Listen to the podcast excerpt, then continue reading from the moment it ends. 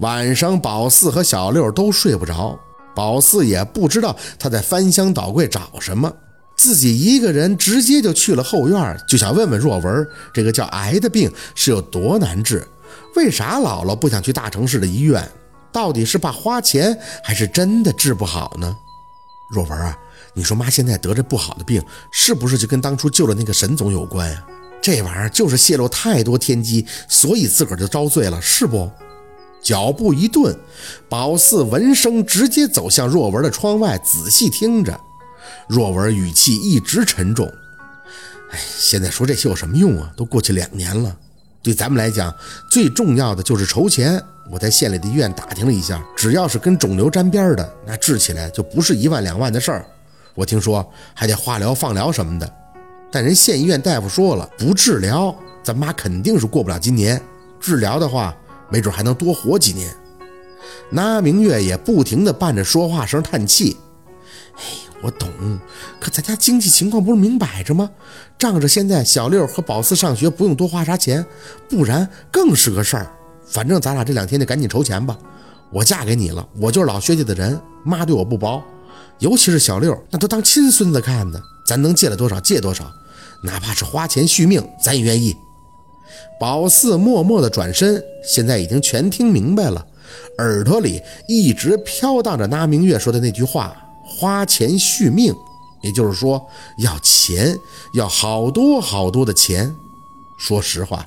宝四长这么大，连一千块钱都没见过。十元以上面额的钞票，对他来讲都是大钱了。可是，一听二舅说什么几万，更觉得像是天文数字一般。想着凤年拒绝去大医院治疗的态度，也许不是姥姥真的不怕吧？他肯定是心疼钱。就像是太姥那这身体不好，也说不要糟践钱，不要啥进口消炎药的。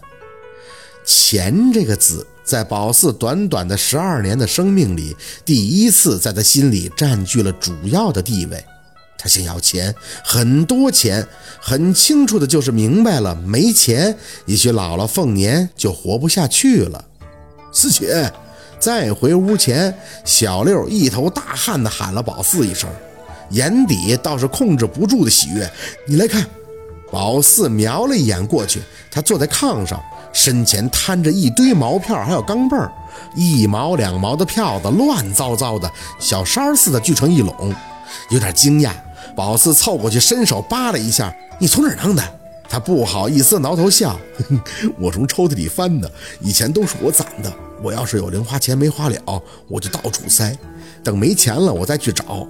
这法子可好了，咱俩查查，看有多少钱，到时候拿去给奶奶看病。”宝四点头，也顾不上那些被他拽出来七扭八歪的抽屉了，跪坐在炕上就和他查了起来。结果点了半天，他俩都有些失望，尤其是小六，满满的都是被当头浇了一壶凉水的颓丧。咋才七块二啊，四姐，我还合计能有一百多块呢。七块二也不容易了。宝四尽量的安慰他，毕竟精神可嘉呀。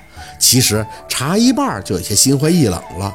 瞅着钱是很多，可都是小毛票，最小的是一分钱的钢镚，最大的才是绿色的两毛钱的纸钞。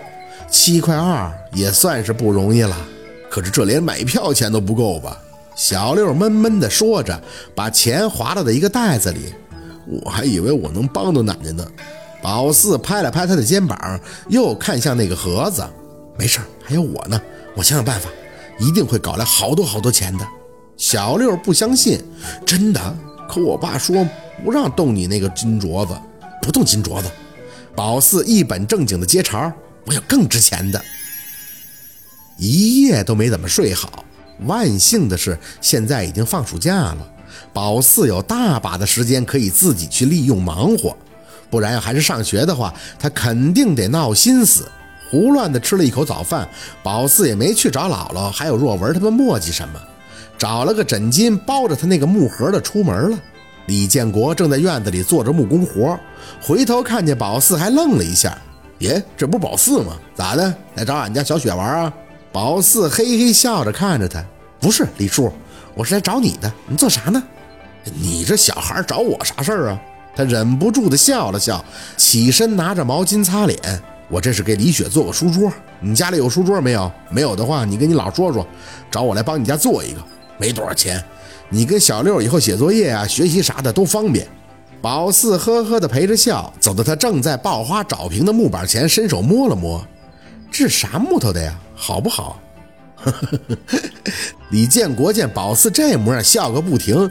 你个小丫头还懂木头啊？放心，保证你用十年二十年都不会变形的。我这手艺没说的。宝四嘴里啧啧两声，我瞅着木头一般，不咋好。李建国挑眉，嘿，你这小丫头片子，知道啥叫好和一般呀？能用得住就行。我这还是纯实木的呢。城里现在都是复合木，也就是价钱和样式好，真比质量，哼，照我做的差远了。宝四不爱跟他掰扯这些事儿，说深了自己一点也不懂，只是脸上装的像是很懂行的样子，不停的撇嘴。哼，反正这木材不咋地，我家那炕柜还是黄花梨的呢，那才叫好木头。现在可都是古董。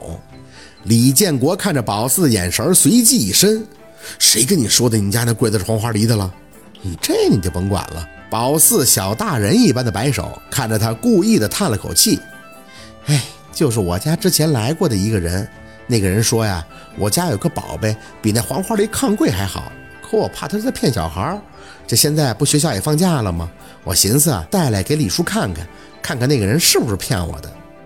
李建国一眼便瞟到了宝四怀里用枕巾包着的盒子，就这个？是啊，就这个破盒子。你说值钱吗？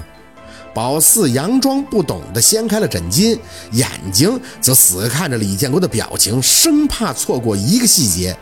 只见那李建国看着他的盒子，眉头先是一蹙，随后便迟疑的伸手一摸，然后打开盒盖，来回的摸索了一下，指尖放在鼻子下，轻轻的一嗅，双眼顿时的放光，果然是小叶子。啥？宝四瞪大眼睛看着李建国。是啥？是值钱的不？李建国猛地一清喉咙，把宝四怀里的盒子一推，嗨，就是一红木盒子，年头是久了些，谈不上值钱吧，也就撑死了。能说工艺还有保存的好点你看那上面都泛黑了，扔大道上都没人捡。宝四哦了一声，泱泱的低下头，仔细的看了看盒子。哎，我就说外边人信不过，要骗我这小孩子。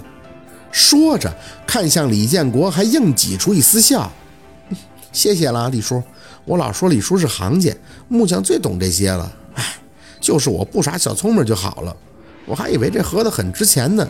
他跟我说要出两千块钱买我这个盒子，我怕他忽悠我，就没干。早知道就卖给他了，我还能跟小六一人买个新书包，还有好多好吃的呢。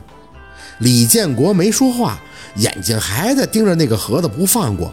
咋的？你想要钱买新书包啊？想啊。宝四依旧闷闷不乐。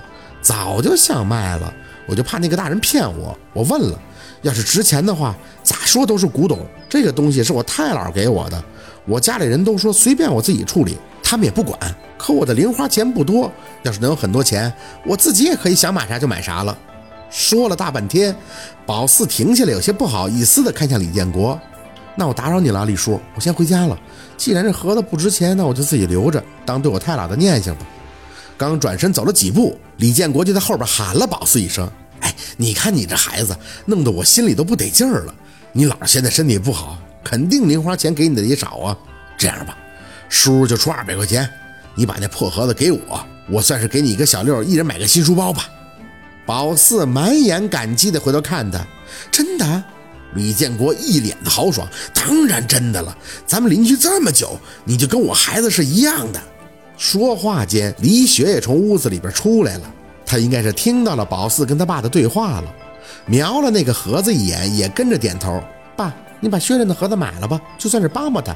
这宝四倒是挺诧异的，虽然他不知道宝四的路子，但是宝四不相信他也能看出这是小叶紫檀，应该是信了宝四的话，就是纯粹想帮他，可跟他没交情啊。脑子里转了几个弯，刚想明白，就看见李雪朝着宝四继续张口：“你把孙荣胜打了，我挺高兴的。